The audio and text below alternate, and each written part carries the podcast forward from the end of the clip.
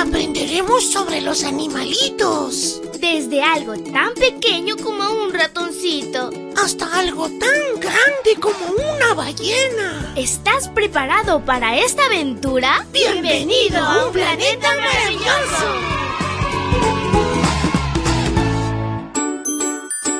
Hola, hola mi príncipe y princesa de Jesús, que tengas un feliz miércoles de bendiciones a montones. Te saluda tu amiga Linda.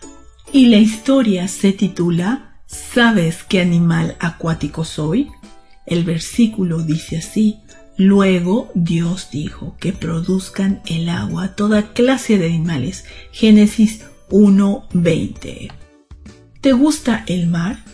¿Cuánto sabes de los animales que viven en los mares y en océanos de nuestro planeta? Veamos si adivinas de qué animal acuático estamos hablando. Estoy formado por una comunidad de corales que son miles de organismos que viven juntos. Aunque puedo parecer un arbusto submarino, estoy completamente vivo. Crezco muy lentamente, tardo casi 100 años en crecer apenas un centímetro. Solo se me puede encontrar en aguas cálidas y pocos profundas, donde la temperatura del agua es prácticamente la misma durante todo el año. Estoy formado por un animal llamado pólipo. Cuando un pólipo de coral muere, deja su esqueleto, hecho tiza, y los nuevos corales jóvenes se adhieren a él. Cada generación se va formando sobre la anterior. Tengo muchos recovecos para que se escondan los peces, por lo que se pueden encontrar muchos peces tropicales pequeños en mí y cerca de mí. El mayor ejemplar lo encontrarás en la costa de Australia. ¿Sabes quién es? ¿Adivinaste? Bueno, la respuesta es, soy un arrecife de coral. Estoy formado por generaciones de pólipos, una tras otra.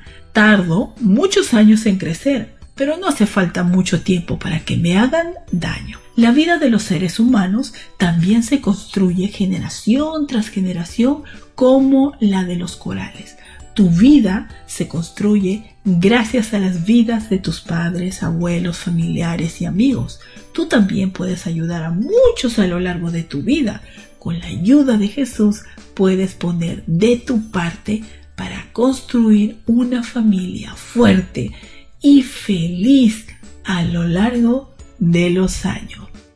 Querido Jesús, ayúdanos a amar a nuestra familia y estar unidos y fuertes, apoyarnos unos a otros, porque eso es lo que tú quieres que hagamos.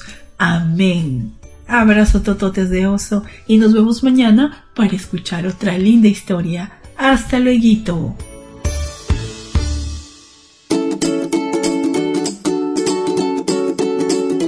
Aprendiendo sobre la creación de Dios, los animales y todos sus misterios. Volveremos pronto con un planeta maravilloso.